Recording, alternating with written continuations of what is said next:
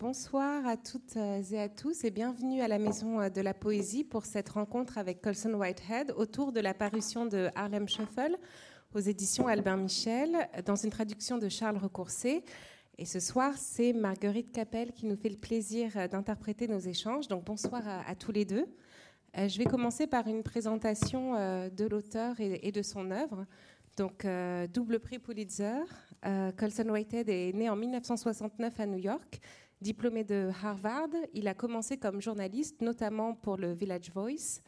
Euh, il est l'auteur d'une dizaine de livres, majoritairement des romans, mais il y a aussi deux essais, dont Le Colosse de New York, une ville en 13 parties, dans laquelle il raconte, loin des clichés, cette ville grouillante de personnages, personnages à part entière.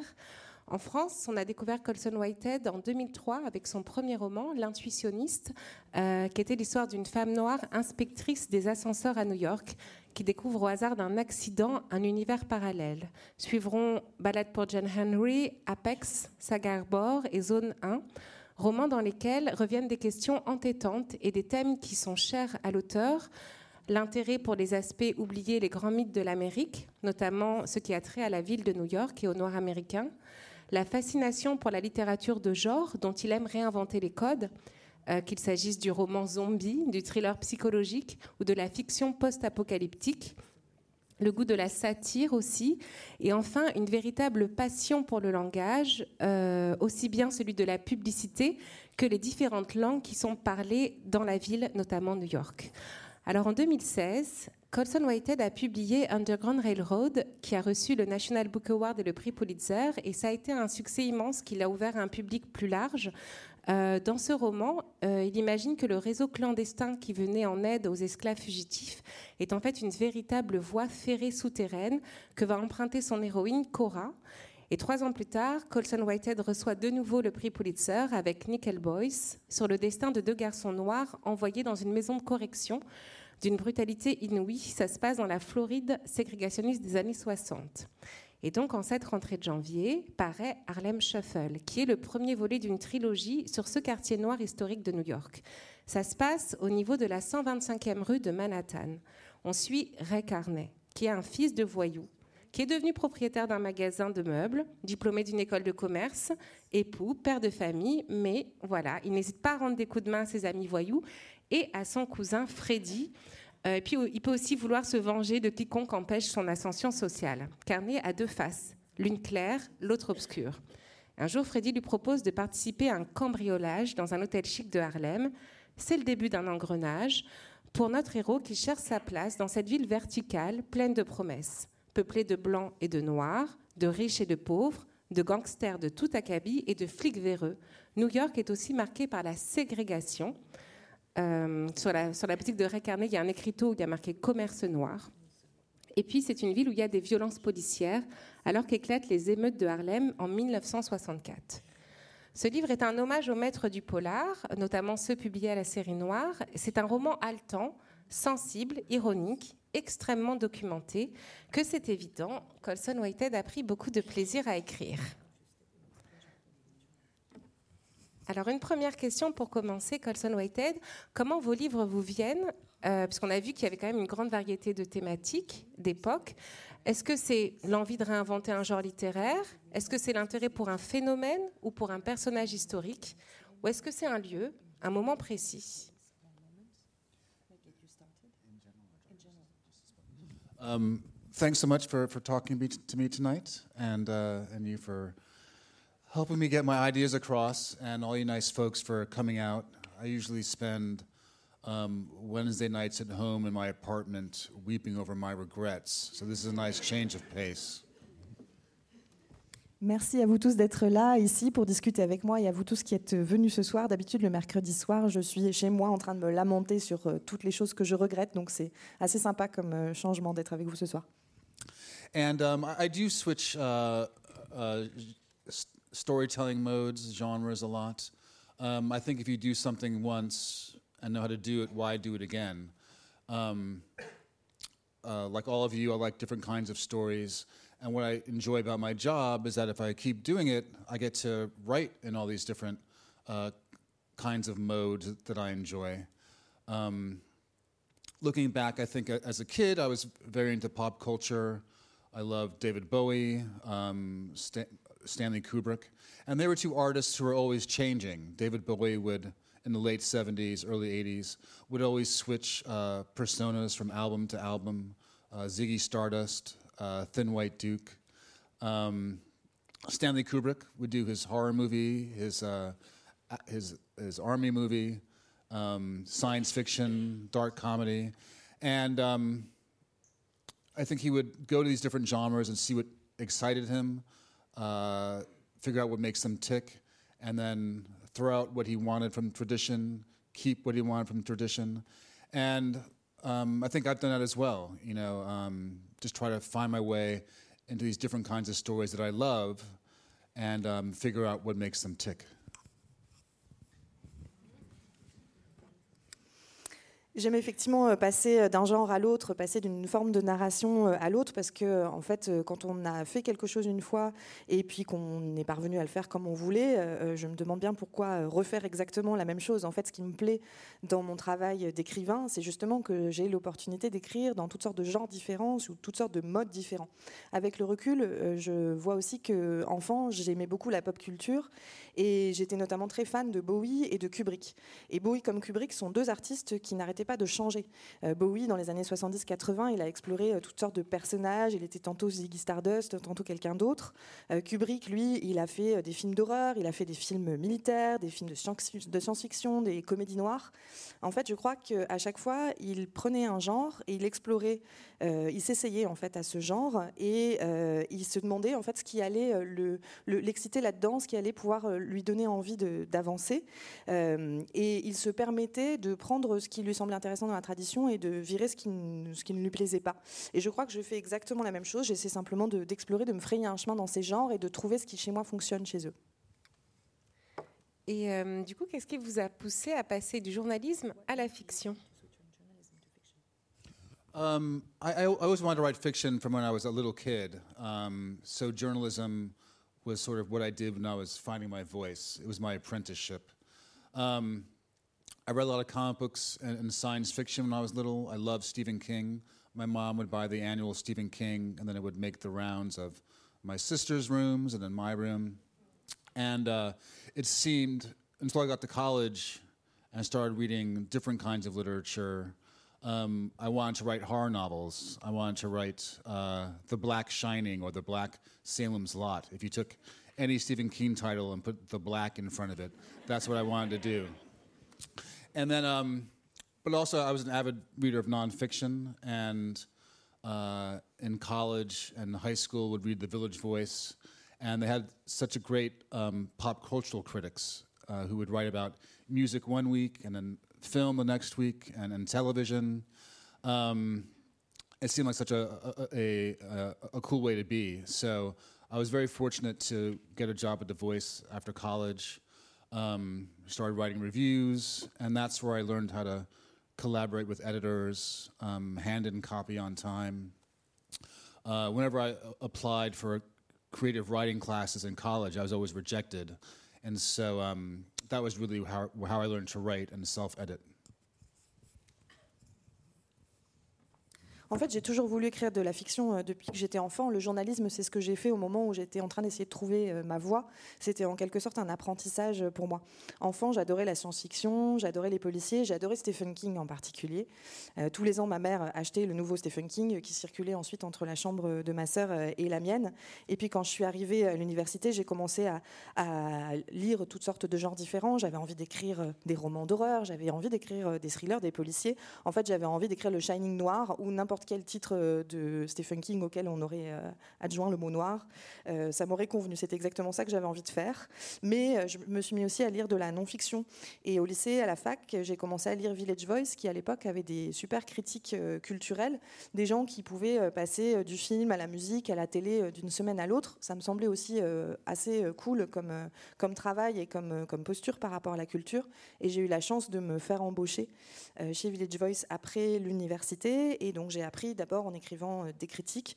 J'ai appris à rendre un papier à l'heure, etc. Et en fait, à chaque fois que je postulais à la fac pour les programmes de creative writing pour apprendre à écrire, mes candidatures étaient rejetées. Donc c'est vraiment en travaillant à Village Voice que j'ai appris à mieux écrire.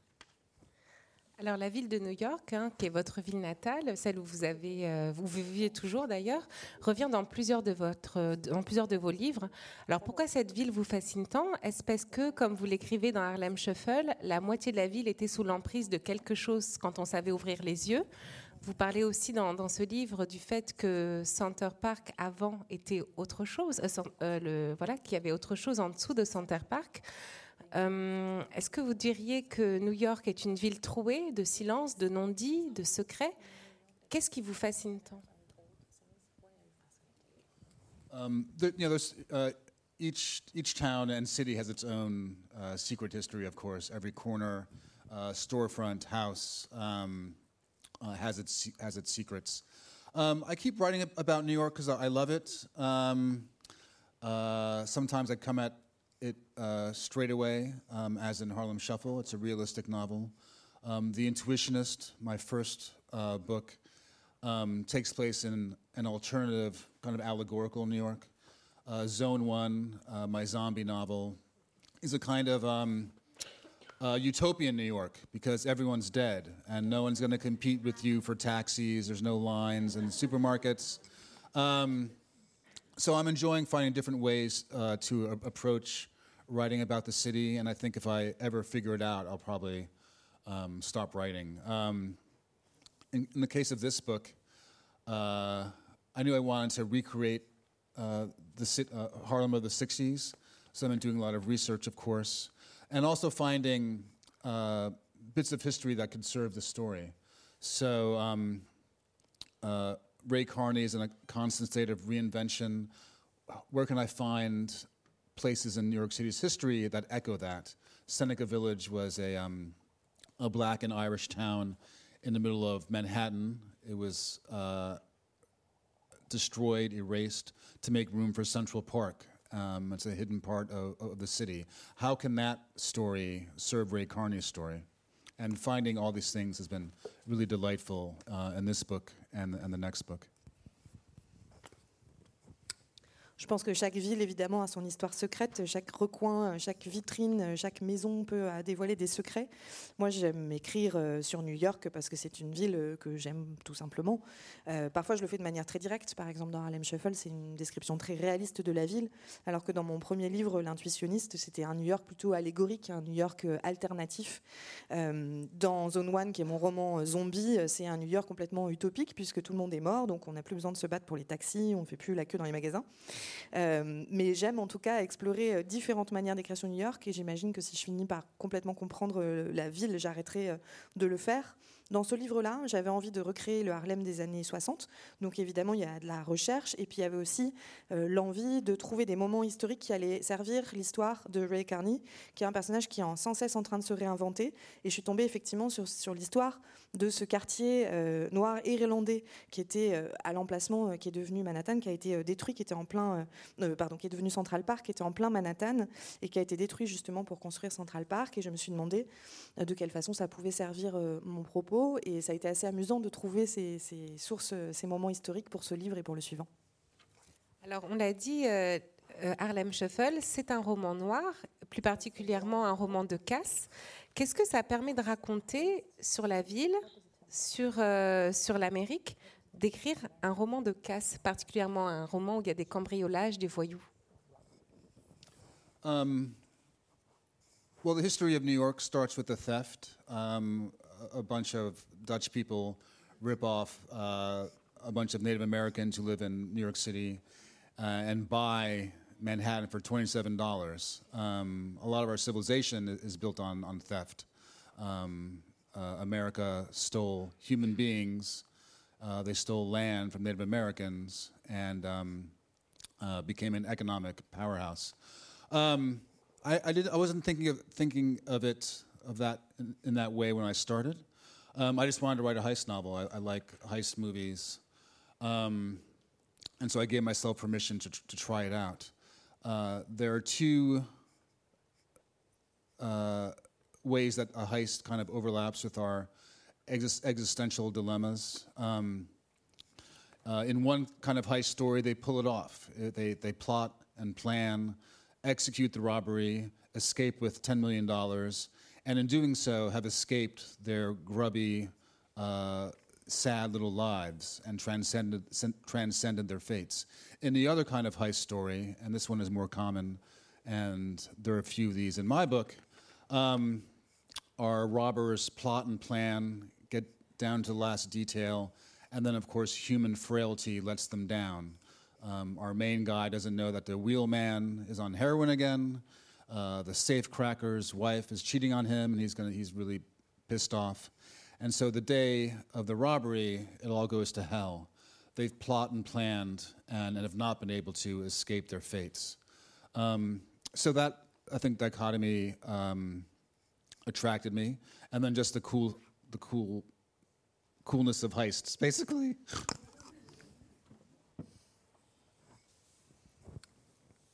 Eh bien, en fait, toute l'histoire de New York euh, commence avec un vol, puisque ce sont euh, une bande de Hollandais euh, qui sont venus dépouiller les euh, autochtones et qui ont acheté euh, Manhattan pour euh, 27 dollars. Et toute la civilisation américaine, par la suite, est plus ou moins bâtie sur le vol, puisque l'Amérique a volé des êtres humains, elle a volé à d'autres êtres humains euh, des terres pour euh, bâtir euh, toute sa puissance euh, là-dessus. Mais ce n'est pas l'idée que j'avais en tête. J'avais simplement envie d'écrire effectivement un roman de casse, tout simplement parce que j'adore les films de braquage. Euh, et je me suis autorisée en fait à, m'essayer euh, à ce style. Euh, Il y a deux manières dont les films de braquage résolvent le dilemme existentiel. Il y a les histoires dans lesquelles les braqueurs réussissent. Ils euh, planifient tout, ensuite ils exécutent euh, leur euh, plan, et puis ils partent avec 10 millions de dollars, ils échappent à leur vie et ils transcendent leur destin. Et puis la deuxième version qui est beaucoup plus répandue et dont il y a plusieurs exemples dans le livre, c'est qu'ils prévoient tout, ils planifient tout, ils règlent tous les détails, et puis ensuite il y a toutes les faiblesses humaines en fait qui vont venir faire dérailler la machine. L'un découvre que sa femme le trompe, il est énervé, il se passe toutes sortes de choses qui font que le jour J, ça se passe pas bien du tout et, et- euh, tout, tout, tout s'effondre et, ils échouent.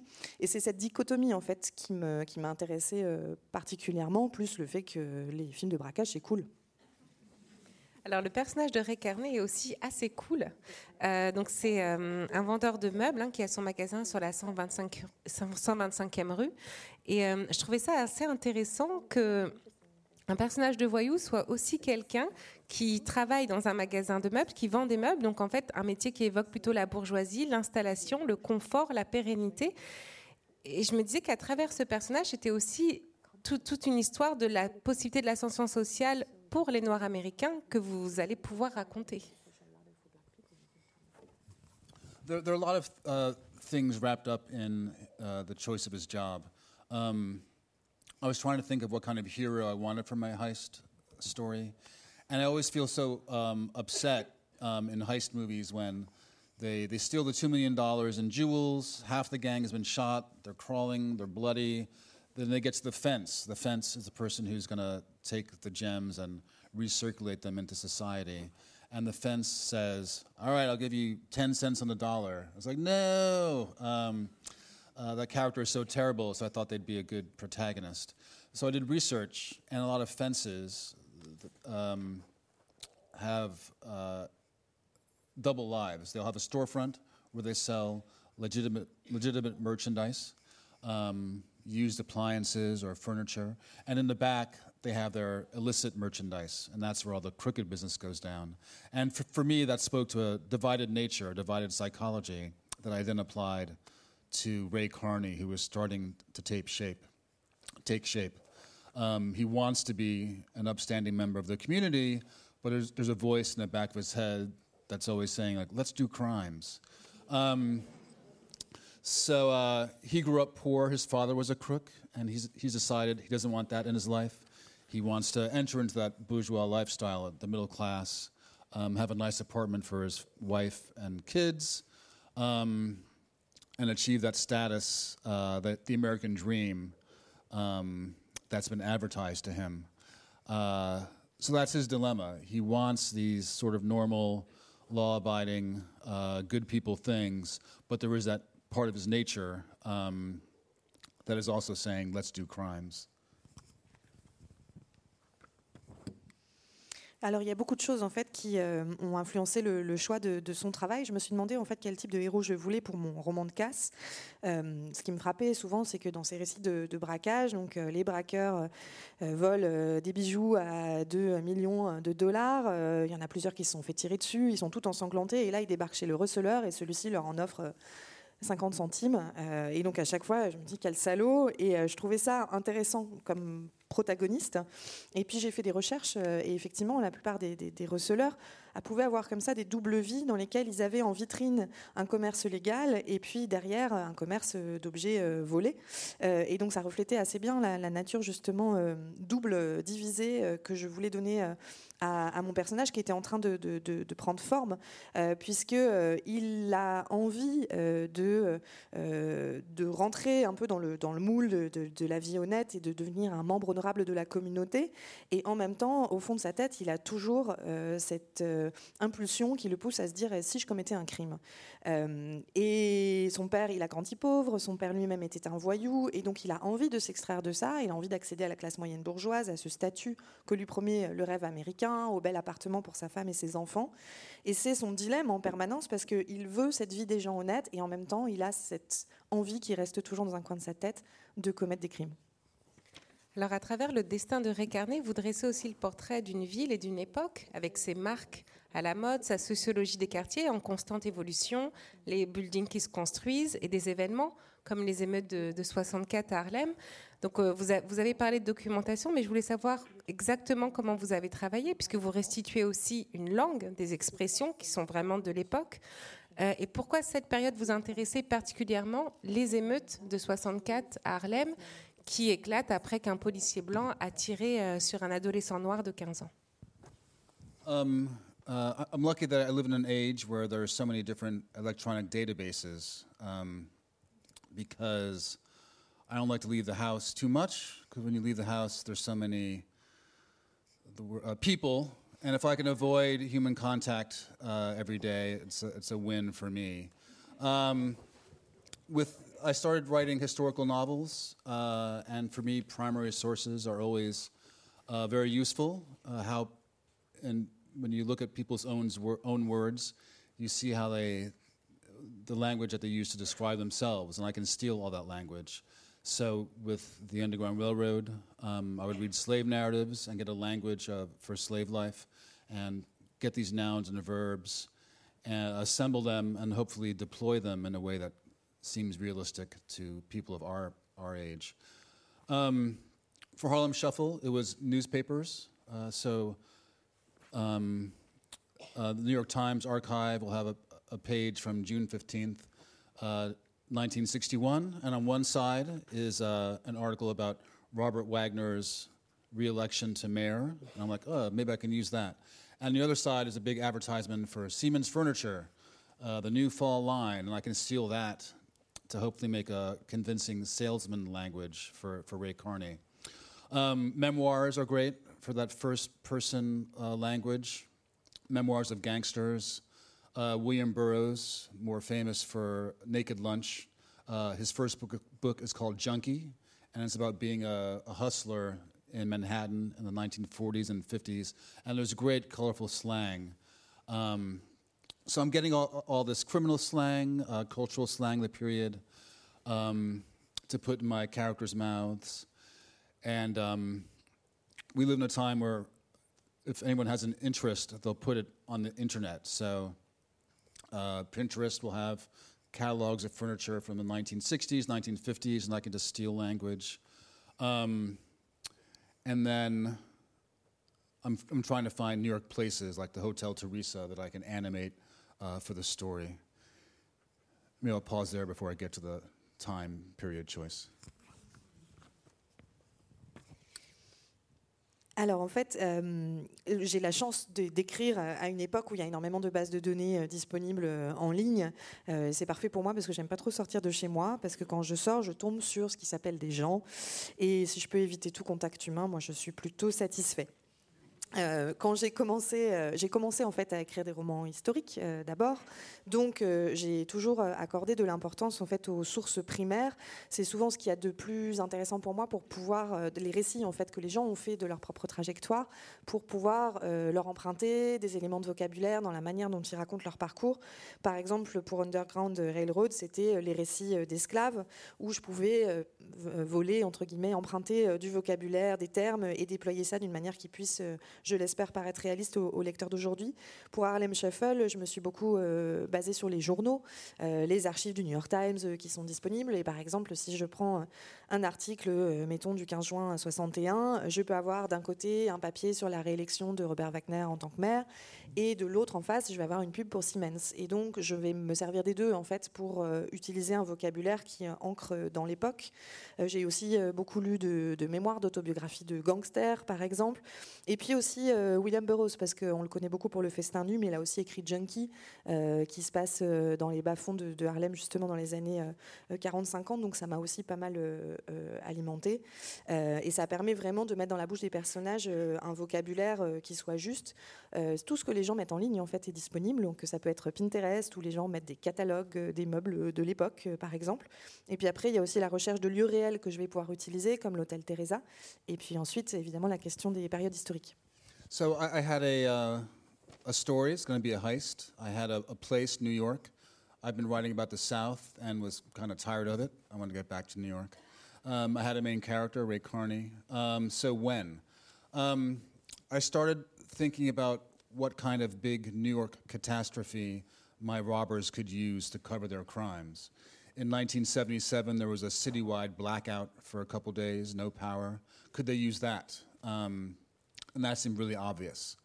Um, in 19, the early 1940s, 43 or 44, there was a, a citywide uh, riot over the um, assault of a, a, black person by a white cop.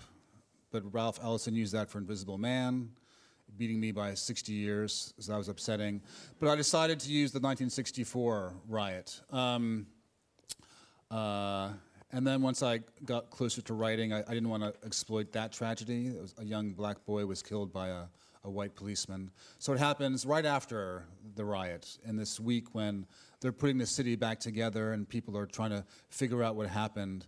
And I thought that in between time uh, might be a good place uh, to think about reinvention, what's next for Ray Carney, and uh, what's next for the city.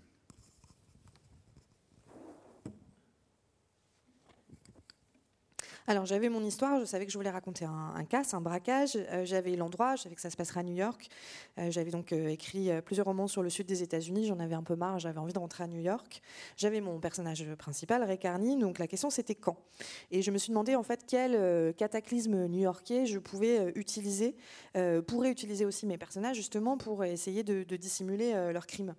alors il y avait eu un blackout, was it 67 the blackout? 77. 77, en 77, pardon. Euh, il y a eu un, blackout à New York où euh, toute la ville a été euh, privée d'électricité pendant deux jours, mais ça paraissait un peu trop facile ou évident. il y avait eu des émeutes déjà en 40, mais Ralph Ellison s'en était servi pour L'homme invisible, donc il m'avait battu de, 50 ans, donc du coup j'étais un peu agacée.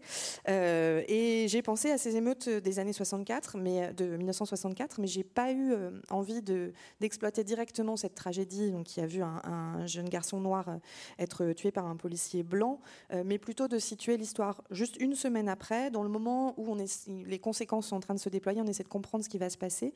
Et je me disais que dans cet entre-deux euh, résidait un moment intéressant pour justement euh, rechercher cette rédemption de mon personnage principal et pour que Ray essaie de se demander ce qui allait se produire ensuite et ce que deviendrait la ville ensuite. Alors autour de Ray Carney, il y a toute une galerie de personnages. Hein. Alors pour en citer quelques-uns, il y a Zippo, le photographe de charme, qui rêvait de devenir un chroniqueur de Harlem et qui finalement photographie donc euh, des femmes nues chez, dans un, atelier. Il y a Harvey Moskowitz, qui est un joaillier, qui donne des cours aux brigands. Ou encore l'inspecteur Munson, qui est un flic pourri qui commence ses journées en récupérant le courrier, hein, c'est-à-dire les enveloppes de cash qui font tourner la corruption dans son district. Euh, il y a aussi la femme de Ray Carney qui travaille à la Black Star, une compagnie qui organise des voyages sans risque pour les touristes noirs américains qui sont confrontés à la ségrégation et à la violence. Euh, et puis enfin, euh, toute la communauté noire qui réussit à se faire une place dans le Dumas Club, hein, qui est un club de privilégiés que Ray Carney essaye d'intégrer. Je voulais savoir pourquoi c'était si important pour vous de montrer la diversité des parcours, des positions des Noirs américains dans cette ville de New York. Well, um, you gotta you know bring some people in to uh, uh, rub up rub up against Ray Carney and see what he does. Um, what I like about the book is that there's it's three three different novellas that come together to make one novel, and so uh, at the beginning of, beginning of, of, each one, there's a whole new cast coming in of, of robbers or pimps, uh, um, thieves of all different different colors, and um, there's a new story, a, a, new adventure, a new caper uh, for Carney. Um, Harlem is big. Uh, I want to show the diversity of, uh, of personalities, and it's fun basically to come up with these different different folks. Um, and if I can pick people and jobs that speak to sort of larger concerns, that's great. So Elizabeth Ray Carney's wife um, plans safe trips through the South for black travelers.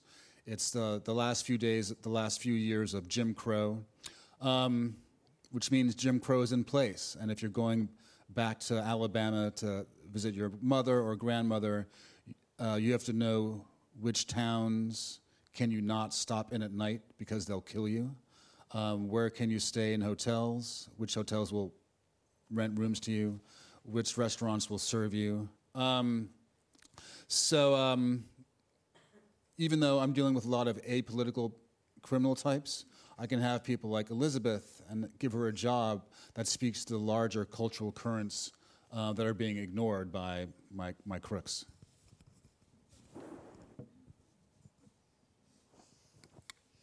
Il fallait que je ramène un certain nombre de, personnages pour qu'ils se frottent justement à Ray Carney et qu'on voit aussi comment il agit, il réagit face à eux. Le, livre, en fait, c'est trois novellas que j'ai rassemblés pour euh, former un, roman. Et au début de chaque euh, partie, il y a euh, un nouveau casting qui apparaît. Euh, avec euh, des euh, macs, des voleurs, des voyous de toutes les couleurs d'ailleurs. Et il y a aussi une nouvelle intrigue, une nouvelle aventure pour récarner. Harlem est vaste et donc j'avais aussi envie de montrer la diversité et puis c'est amusant tout simplement aussi d'inventer tous ces personnages variés. Et puis si je peux prendre un personnage ou euh, un métier, par exemple, qui me permet euh, d'illustrer un sujet euh, plus large. Je trouve ça intéressant. Elisabeth, effectivement, la femme de, de donc elle organise des voyages en toute sécurité pour les Noirs qui vont dans le sud des États-Unis. On est dans les dernières années de la période des lois Jim Crow, donc ça veut dire qu'elles sont toujours en vigueur. Donc, si vous voulez, par exemple, aller rendre visite à votre grand-mère en Alabama, vous avez besoin de savoir dans quelle ville il ne faut pas s'arrêter la nuit parce qu'on va vous tuer et de savoir aussi euh, quels hôtels vont accepter euh, de vous loger et quels restaurants vont, accepter de, de, vous servir. Donc euh, il y a beaucoup de personnages de criminels tout à fait apolitiques dans le livre, mais Elisabeth, par exemple, son métier me permet effectivement d'aborder un, un, aspect de la culture de l'époque qui est largement ignoré justement par tous ces escrocs et ces voyous. Alors, on, parlait tout à l'heure de votre euh, fascination pour le langage, de votre intérêt pour le langage, notamment euh, le langage publicitaire. Hein. Alors, un des slogans de Ray Carney, hein, qui passe son temps à imaginer euh, comment vendre ses meubles, les nouvelles du jour passent, un bon canapé reste, il est conçu pour durer toute la vie. Et dans Apex, vous aviez déjà un personnage de consultant dont le métier était de trouver des noms accrocheurs pour des pansements hein, dans votre roman Apex. Je voulais savoir qu'est-ce qui vous fascine autant dans le langage publicitaire?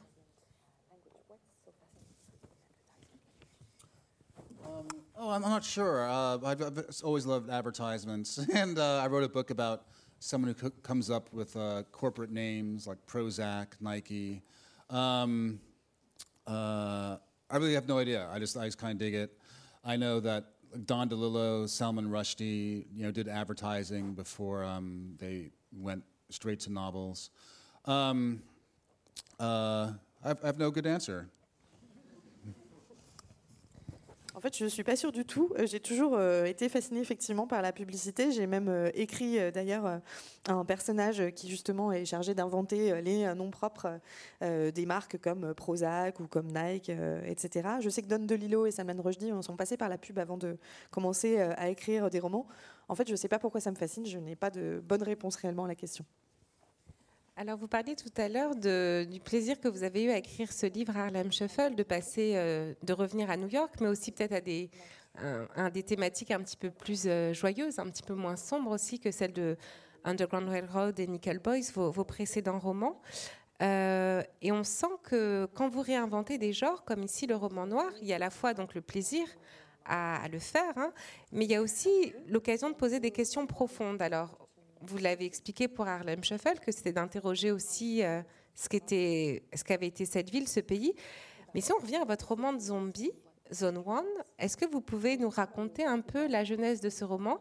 Et qu'est-ce que écrire un roman de zombie euh, vous permet de dire, par exemple, sur notre société contemporaine? So, uh, um, Zone One, the zombie novel, takes place after the end of the epidemic. Um, I had a dream. Uh, one night, I was um, uh, going through some changes. My father had died. Um, I was about to go through a divorce. There were some signs that I was about to go through a divorce, such as getting a divorce lawyer. But before my wife and I split, um, we, were, we, were, having some friends out to my aunt's uh, house in Sag Harbor, Long Island. It's a house that my, my grandfather built in the 40s. It has very thin walls. Um, you can hear everything. It's a no sex house. I try to tell that to our guests. Um, you know, July 4th, we're going to have barbecue, fireworks, no sex, please. Um, and so, even though I was, I was in this weird place, we had guests. And I woke up, I heard them downstairs laughing, being happy. And I just thought, uh, could you please go? I can't stand it. So I went back to sleep. And I had a dream and, in, the, in the dream, uh, I couldn't go downstairs because I didn't know if they had swept the zombies out yet. And so I woke up and I was like, oh, that's a really good uh, idea for a story. What do you do when the apocalypse is over? You have all these zombies, you know, locked in closets. Someone has to clean it up. Usually, as a lot of writers know, if you get an idea in, in the middle of the night, you write it down in the dark, and then you wake up in the morning and it's something like kill my father, have sex with my mother. That's not, you know, a novel. It's been done before. Um, so I decided to go with it. And then from this, the premise, I have to add in my, my themes and, and meaning. Um, uh, it's the aftermath of a tragedy, and the people are trying to put the world back together find this new version of themselves um, after the catastrophe. And maybe it's 9 11. You know, the shadow of 9 11 definitely falls upon the book. Uh, the city has been ruined, and people have to figure out how to walk around in their hometown after it's been attacked. And maybe, maybe it's a divorce, maybe it's a personal setback, um, but, but oftentimes in our lives, we're, we're, we're forced to. Um, uh, rebuild ourselves, and we have to figure out what we're going to take from the old world slash self uh, in order to create the new self. So, um, uh, zombie apocalypse becomes a way of talking about trauma and overcoming a, a, a personal setback. As we all walk around dazed the, after the catastrophe, how do we figure out uh, what to keep and what to throw out? Alors Zone One, mon roman de, zombies, euh, se passe euh, à la fin euh, d'une épidémie. En fait, j'ai fait un rêve une nuit. J'étais dans une période de, transition, de changement dans ma vie. je venais de perdre mon père. Je m'apprêtais à divorcer. En tout cas, il y avait des signes qui indiquaient clairement qu'on risquait de divorcer, notamment le fait d'avoir pris un avocat spécialisé dans les divorces. mais on n'était pas encore séparés. On avait reçu des amis chez nous dans la maison que mon grand-père avait bâtie à Long Island, qui a des murs en papier euh, où on entend absolument tout et qui est donc une maison où il n'est absolument pas question d'avoir des rapports sexuels. C'était le 4 juillet et euh, j'ai expliqué à mes amis justement, on va faire le barbecue, les feux d'artifice, super, mais pas de sexe s'il vous plaît. Et puis au milieu de la nuit, je les ai entendus rire en bas, ça m'a réveillée. Euh, j'étais incapable de gérer à ce moment-là. Je leur ai demandé de partir. Je me suis rendormie et c'est là que j'ai rêvé que je n'avais pas pu en réalité descendre pour leur demander de partir, que je ne pouvais pas descendre parce que je ne savais pas s'il restait des zombies en bas ou pas.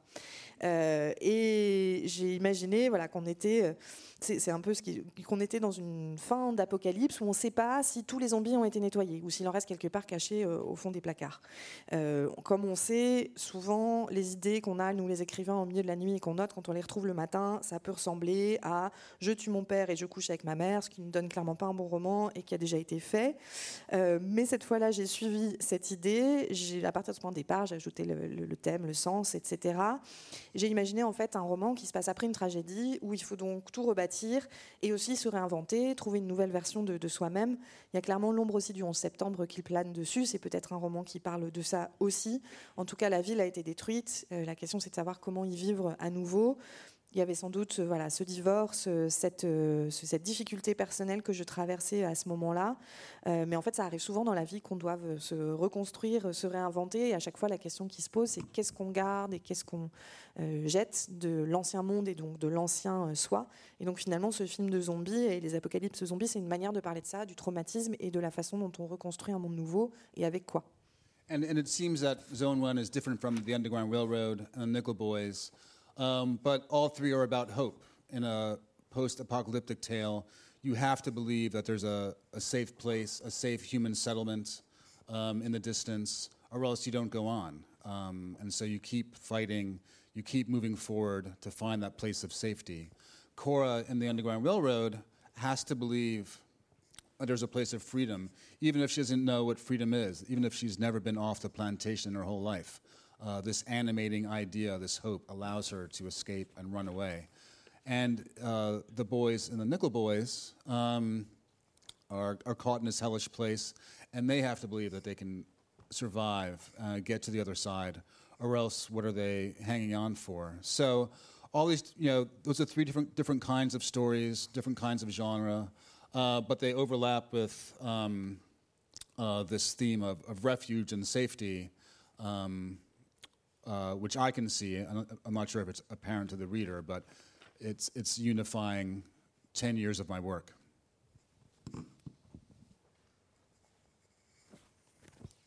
Dans Zone One finalement et dans euh, Underground Railroad ou euh, dans euh, Nickel Boys, ce sont des romans qui sont très différents, mais en fait dans tous ces romans on parle d'espoir.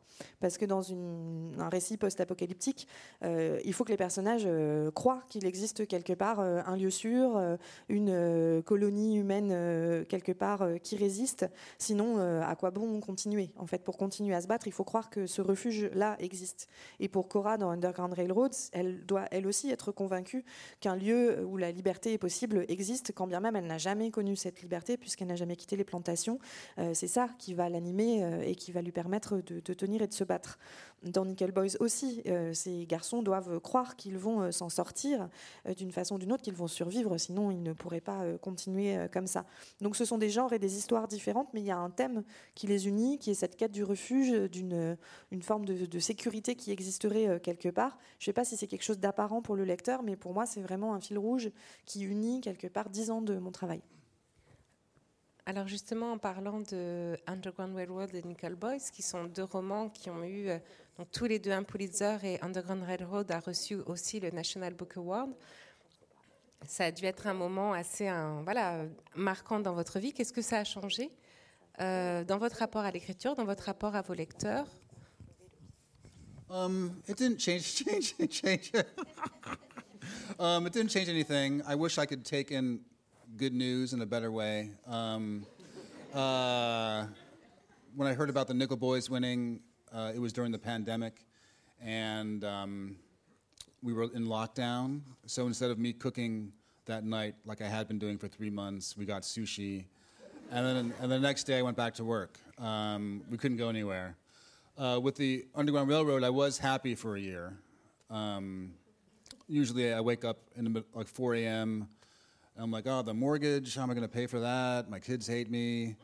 And then after the Pulitzer for a year, I would wake up at four in the morning and start singing, Oh, sweet mystery of life, at last I found you. Um, and then I went back to my normal self. Um, people say like, do you have expectations you have to live up to now? And no, I have like my own expectations I have to live up to, which is don't fuck up the book. do your best. Uh, don't be lazy. And I'm putting my own pressure on myself. I don't have time to worry about other people's expectations of what I should do. Um, it didn't make the work easier or harder. It's always hard. Um, uh, if it's easy, you're probably not doing it right. You're not putting the work in. So, um, or at least that's what I, I tell myself. So, the affirmation is very good. It, it, says to me, keep doing what you're doing. Um, and then you go back to work the next day. Alors en fait, ça n'a rien changé. Euh, j'aimerais beaucoup être capable de mieux accueillir les bonnes nouvelles. Euh, en fait, pour Nickel Boys, on était en pleine pandémie et donc euh, ce jour-là, quand j'ai appris la nouvelle, je n'ai pas cuisiné comme je l'avais fait les trois mois précédents. On a mangé des sushis et le lendemain, je me suis remis au travail puisque de toute façon, on ne pouvait aller nulle part. pour Underground Railroad, il y a quand même eu une année où j'ai été très heureux d'avoir eu cette récompense. Euh, d'habitude, moi, quand je me réveille la nuit, euh, j'angoisse euh, sur mon prêt immobilier, sur mes gamins qui me détestent. là, il y a eu toute une période où, quand je me réveillais à 4 heures du matin, je me mettais à chanter. J'avais l'impression d'avoir enfin découvert, percé le mystère de la vie. mais je suis revenue à mon moi normal. On me demande souvent si j'ai plus d'attentes dont il faudrait me montrer à la hauteur, auprès desquelles il me faudrait me montrer à la hauteur. en fait, j'ai mes propres attentes que je m'impose, celles d'écrire, d'être le meilleur possible, de ne pas un livre, de ne pas être paresseux. Et euh, j'ai déjà beaucoup d'énergie à mettre pour satisfaire mes propres attentes vis-à-vis de moi-même, trop pour euh, me soucier des attentes des autres. On me demande euh, aussi si c'est devenu plus dur d'écrire. En fait, c'est toujours dur d'écrire. Moi, j'ai tendance à penser que si c'est facile, c'est sans doute qu'on ne fait pas ce qu'il faut. après, je dois admettre effectivement que, la reconnaissance m'a quand même voilà, permis de continuer à faire ce que je fais. Et une fois que ça s'est acquis, eh ben, on se remet à écrire tout simplement. Alors, euh, vous parliez tout à l'heure de la maison de votre grand-père à Long Island, donc à Sag Harbor. Et Sag Harbor est le titre d'un de vos romans, euh, qui est un roman autobiographique euh, qui joue avec les codes du roman d'apprentissage. Sag Harbor, donc c'est une station balnéaire fréquentée par la bourgeoisie noire américaine notamment. C'est un livre tendre, ironique, sur le passage à l'âge adulte d'un jeune homme qui cherche sa place, un peu comme Ray Carney cherche sa place dans dans New York. Euh, et je voulais savoir, est-ce que ça avait été cette aventure d'écrire un roman autobiographique? Est-ce que c'est un, une forme d'écriture qui vous plaît et vers laquelle vous pourriez revenir? Um, Well, my, poker book is a first person account of going to the uh, World Series of Poker, so that's another form of memoir. Um, uh, I see it as a humor book about a depressed middle aged man going to the World Series of Poker. Um, so perhaps I will write, you know, straight nonfiction uh, about myself if, if anything interesting happens to me again. Um, in the case of Sag Harbor, I had to make a change. I had, um, you know, written books that I think were very detached, uh, a little more theoretical, critical, and um, I had to do something different. And I had to put myself in the game more. I felt to grow as a person I had to expose more of myself in my work. Uh, to grow as a writer, I had to uh, maybe get a little more personal. And so um, I decided to write this book about growing up in the 80s, and the, the characters are very close to people I grew up with. Um, and it was a, a, real breakthrough for me. I think I, uh, uh part of it was the book, part of it was becoming a father, but I started approaching my characters in a, different way, um, in a more empathetic way. And a lot of the tools I learned with that book, which is, you know, sort of funny and, and light, um, I've used in, in the book since. And so, um, you know, I look back fondly upon that time and that book uh, because it really did, for me, uh, changed how I approached my characters and my work. Alors j'ai écrit un, livre sur le poker qui est aussi un récit à la première personne euh, de euh, mes propres euh, incursions dans les championnats de, mondiaux de poker. Donc ça c'est une forme de, mémoire, d'autobiographie. Peut-être que j'écrirai d'autres titres de non-fiction s'il m'arrive autre chose d'intéressant dans la vie. ce livre-là dont, dont, vous parlez est intervenu dans un moment où j'avais besoin de changer, de braquer, de faire quelque chose de différent. J'ai senti que pour me développer et grandir en tant qu'écrivain, j'avais besoin de m'exposer davantage, d'être peut-être davantage personnel. Et donc j'ai choisi d'écrire euh, ce livre euh, sur euh, ce que c'est de, grandir dans les années 80 avec des personnages qui étaient proches de ceux que j'avais pu moi-même côtoyer en grandissant. et c'est un, livre qui m'a en fait appris énormément de, de, choses sur la manière d'écrire les personnages. En fait, c'est peut-être le livre et c'est peut-être aussi le fait que je sois devenue père au même moment, mais j'ai développé à ce moment-là une forme d'empathie pour les personnages et des outils, euh, des façons de faire aussi parfois plus légères, plus amusantes, qui m'ont énormément servi pour les livres suivants. Donc c'est un livre qui me reste vraiment, euh, qui reste dans mon cœur justement parce que c'est un moment de transition pour moi où j'ai appris à écrire différemment. Alors Colson Whitehead, en, 2008, euh, vous, étiez, vous avez été l'invité du festival America et vous expliquiez au magazine Télérama, dans un article intitulé Il n'y a pas de littérature noire, où interviennent également les écrivains Percival Everett, Eddie Harris et John Edgar Whiteman, que le racisme était un thème parmi d'autres de vos romans. Est-ce que vous pensez la même chose aujourd'hui, puisque 2008, euh, ça fait longtemps maintenant Et euh, êtes-vous d'accord avec le titre de cet article Il n'y a pas de littérature noire um, Yeah, I mean, I, didn't write the article. I don't. I didn't read it. So no, the argument was, um, and you know, I'm not sure how they were defining black literature. You defined black literature one way in America in 1969, uh, perhaps differently in France in, in 2018. Um, that's why I don't read a lot of critical work, I think. Um, but uh, I think people expect me to write about race. You know, Underground Railroad brought me a new audience, and I was published in certain countries for the first time. And so in Spain, they'll say, you always write about race. And, and, and, I'm like, actually, I've wrote about the World Series of fucking poker. I got a zombie novel. It's not about race. Um, I have a book about New York City, which is not about black New York City. Uh, the essays in that book about Rush Hour and um, Central Park aren't about black Central Park, they're just about Central Park.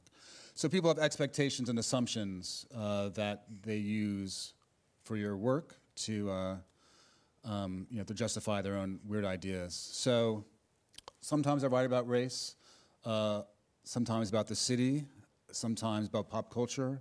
Sometimes I can include my weird sense of humor, and sometimes not. So it was I was glad to go back to this, to start Ray Carney's story after two books that were very serious and didn't have a lot of room for play. So um, I'm not sure what other people expect of me. Uh, uh, you can be a black writer and only write love poems. You don't have to write about the black experience. Life is pretty short, so you should write what the hell you want and not give a shit about other people's expectations. Um, and uh, yeah, so Alors, j'ai pas lu tout l'article en l'occurrence, donc je ne sais pas exactement quelle était la, nature du débat. Je ne sais pas si on peut effectivement définir ce que serait une littérature noire, qui serait certainement pas la même chose en 2018 en France qu'à une autre époque euh, ailleurs. C'est vrai que euh, à beaucoup d'endroits, on s'attend à ce que j'écrive sur la race, sur le racisme. Euh, Underground Railroad a été publié dans énormément de pays. En Espagne, par exemple, on me dit toujours, mais vous écrivez toujours sur la race, sur le racisme. Et je réponds, bah non, j'ai écrit un bouquin sur, les, le poker, un bouquin sur les zombies. J'ai écrit un bouquin sur New York dans lequel les euh, parties qui parlent de Central Park ou de l'heure de pointe ne parlent pas du Central Park noir ou de l'heure de pointe des noirs, mais du sujet en général. mais les gens ont souvent un peu des, suppositions comme ça, un peu plaquées sur, sur vous pour quelque part justifier leurs propres idées un peu bizarroïdes, l'idée qu'ils se font de vous. Parfois j'écris sur la race ou le racisme, parfois j'écris sur euh, la pop culture, parfois j'écris sur euh, la ville, euh, parfois j'arrive à intégrer mon sens de l'humour un peu étrange dans mes romans. C'est ce qui m'a beaucoup plu justement en écrivant le personnage de Ray Carney, de, après avoir écrit des romans si sérieux sur la question du racisme, de, pouvoir avoir davantage d'espace pour jouer. En fait, la vie est courte, donc écrivons sur ce qui nous plaît sans se soucier justement de ce genre d'attente. Euh, Colson Whitehead, quels sont les auteurs américains que vous aimez, contemporains ou, plus anciens? Sure. I mean, nowadays, um, uh, my leisure reading has gone downhill. I'm mostly reading for work nowadays, and that means a lot of New York books and, crime books. Um, but uh, uh, novelists I'm enjoying these days uh, Julie Otsuka, uh, Mohsin Hamid, uh, the poets uh, Tracy K. Smith, Terrence Hayes, uh, my friend Kevin Young. Um, all, all sorts of stuff. And I'm, I'm and I generally, when I read fic- fiction nowadays, when it is for fun, I'm, I'm trying to learn something. So, for the Nickel Boys, um, I was trying to figure out how to write a nice, tight, 200-page novel. So I was studying um, novellas and short novels by people like Dennis Johnson. Um, I went back to um, Ethan Frome by Edith Wharton, trying to figure out what you keep in, what you take out, and how you you know get a nice, tight narrative structure. So um, those are some some folks I like. Uh, Nana Kwame Ajebrenya has a book coming out this spring. I loved his first book of short stories. The next one is about like gladiators and women prisons as televised for to make money for the prison industrial complex, which sounds up my alley. So uh, that's very exciting. Um, but I wish I had. Uh, obviously, it's great that I can read for work. I wish I was reading more for fun, but that's where I am these days. Alors en fait aujourd'hui je lis principalement pour euh, le, travail, hein. j'ai beaucoup moins de temps pour lire euh, pour le plaisir, donc euh, j'ai lu beaucoup de livres sur New York, j'ai lu beaucoup de, romans policiers. Parmi les romanciers que j'aime beaucoup, il y a Julie Otsuka, il y a Mo- Mohsin Hamed, les poètes Tracy K. Smith, mes amis Terence Hayes ou Kevin Young. Mais quand je lis de la fiction, j'essaie aussi de, de faire en sorte d'y apprendre quelque chose. Par exemple, pour Nickel Boys, je voulais apprendre à réduire une intrigue, à concentrer, euh, condenser une intrigue dans un roman de 200 pages. Et donc, je suis allée lire des novellas de Dennis Johnson, par exemple. Je suis revenue à Edith Wharton pour essayer de comprendre comment on parvenait à, faire ça, qu'est-ce qu'il fallait garder, qu'est-ce qu'il fallait euh, euh, supprimer pour avoir ce genre de narration. J'aime beaucoup Nana Kwame Adjibrenia, qui a une, nouvelle, un nouveau roman qui va sortir là au, printemps. J'avais beaucoup aimé ces nouvelles. Le roman se passe dans une prison de, femmes avec une histoire de télé-réalité tournée pour, pour apporter des, des- des euh, à la prison. Ça me semble tout à fait être mon type de sujet. Euh, et en fait, voilà, j'essaie de, j'ai- j'aimerais lire davantage uniquement pour le plaisir, mais il y a toujours un peu euh, aussi euh, besoin d'y trouver quelque chose pour mon travail. Alors pour finir euh, cette rencontre, que pouvez-vous nous dire sur la suite de la trilogie de Harlem? Donc les deux prochains euh, romans, on va retrouver euh, Ray Carney. So, um, uh, yeah, halfway through the book uh, of Harlem Shuffle, I kept coming up with more adventures, so it became three novellas. And then I had even more ideas, so it seemed maybe it's two books. And if you do two, might as well have three. It's like beers and cookies. So um, uh, I figured they would take place in the 60s and the 1970s and 1980s and follow this character in his 30s and 40s and 50s. Um, and now I've accepted that New York is a, a major character. Um, and uh, it was really um, lovely and enriching to write uh, the second book that takes place in the 1970s during the pandemic. We were in lockdown. Uh, there were all these articles coming out about is New York dead? Can New York come back? I would walk through Harlem for research. Everyone's wearing a mask, no one's on the streets. And you wonder what is the next version of, of, of New York? And it reminded me of the, the 1970s that I was writing about because crime was at an all time high. Um, the city was bankrupt. There was a fiscal crisis. If you've seen any movies from the New York in the 70s, it was a, terrible place. Um, but what came out of that time was punk, disco, and hip hop, New York salsa. Artists are working under these adverse conditions and making new art, reinvigorating, reinvigorating their art, um, uh, and adding to a, a new New York. And I felt that I was do- that's what I was doing, trapped in my apartment, making my whatever contribution to uh, the next New York. And so I, I found, um, I think I can write about New York in an abstract way, and I think my real affection for the city is coming through in the first book and definitely the second book. And uh, I'm on page 20 of the third book. And maybe tomorrow I'll be on page 21, who knows. But it's been really uh, compelling work. Alors, euh, quand j'étais à mi-chemin de Harlem Shuffle, en fait, euh, je me suis rendu compte que j'avais euh, d'autres aventures que j'avais envie d'ajouter dans l'intrigue. donc, c'est devenu trois novellas qui, formaient un livre. Et puis, en fait, j'avais encore des tas d'idées. Donc, je me suis dit, bon, bah, ça peut faire deux livres. Et puis, quand on en fait deux, autant en faire trois. C'est comme les, les, gâteaux ou les bières, ça va toujours plutôt par trois que par deux. et donc, je me suis dit que ce serait intéressant de suivre les personnages dans les années 60, 70, 80, aux différents âges qui seraient les leurs. j'avais accepté à ce moment-là l'idée que New York était en train de devenir vraiment un personnage euh, majeur euh, de, cette écriture-là, de ce livre-là. Et, euh, quand j'ai, en fait, je me suis énormément amusée à écrire le deuxième roman qui se passe dans les années 70. je l'écrivais en plein confinement pendant la pandémie, et donc il y avait plein d'articles qui sortaient pour se demander si New York était une ville qui allait disparaître, qui était morte, qui, ou est-ce que New York allait renaître de ses cendres. Il y avait personne dans les rues, les gens portaient des masques partout. Je me baladais dans Harlem et je me posais cette question à quoi ressemblera le New York qui pourrait euh, renaître, le New York de l'avenir? Euh, années 70, l'époque où, j'ai grandi, c'était une époque de criminalité, de drogue, de faillite. C'était une époque où vraiment la ville était, euh, était difficile, était dans une situation terrible, mais c'est aussi une époque qui a vu émerger toutes sortes de cultures, punk, disco, de nouvelles formes artistiques. Donc aussi un nouveau New York. Et quelque part, j'ai envie de faire la même chose avec mes romans, de, contribuer à cette réinvention permanente de New York. J'ai beau parfois vouloir euh, écrire sur New York de manière abstraite, je pense qu'en réalité, l'amour que je ressens pour cette ville euh, a déjà transparu euh, dans le, dans le premier roman et que ce sera encore plus le cas dans, les suivants. Donc je continue, je ne sais pas demain où j'en serai, mais en tout cas, je continue. Eh bien, merci à vous, Colson Whitehead. Merci, Margaret Capel, pour la traduction. Merci à vous de nous avoir écoutés. vous pouvez retrouver donc l'auteur dans le hall pour faire signer vos livres que vous pouvez acheter, si vous ne les avez pas, à la librairie en face. Thanks so much, Gladys. Thanks so much, Marguerite. Thank you.